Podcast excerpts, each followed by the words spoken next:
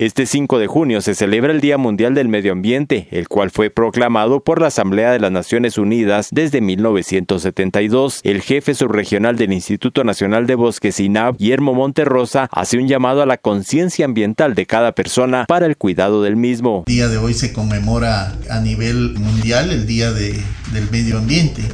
El medio ambiente es el lugar donde habitamos, es nuestro entorno, es donde nos interrelacionamos, lo que nos da, nos da recursos naturales, recurso hídrico para poder sobrevivir.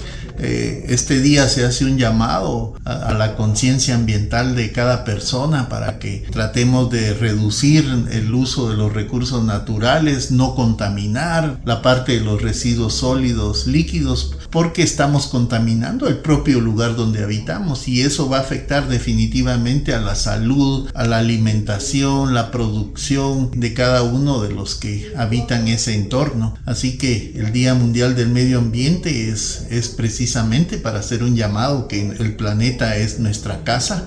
No podemos decir nos vamos a otra casa porque esta ya la contaminamos, ya la perturbamos. No podemos todavía hacer eso, así que hay que conservar, mejorar y sostener eh, ambientalmente nuestro planeta y que es el lugar donde eh, estamos habitando y donde tenemos la responsabilidad de dejar eh, un lugar igual o mejor para las futuras generaciones. El elemento que más abunda en la basura son los plásticos. Y los plásticos afectan a todo el medio ambiente, pues no es un elemento que se pueda integrar a la naturaleza, sino pasarían unos 10.000, 12.000 años para que se pudiera eh, metabolizar y, agregar a la naturaleza. Entonces uno de los elementos que hay que reducirlos para evitar la contaminación son los PEP o los, o los residuos plásticos. Desde Emisoras Unidas Quetzaltenango informa Wilber Coyoy, primera en noticias, primera en deportes.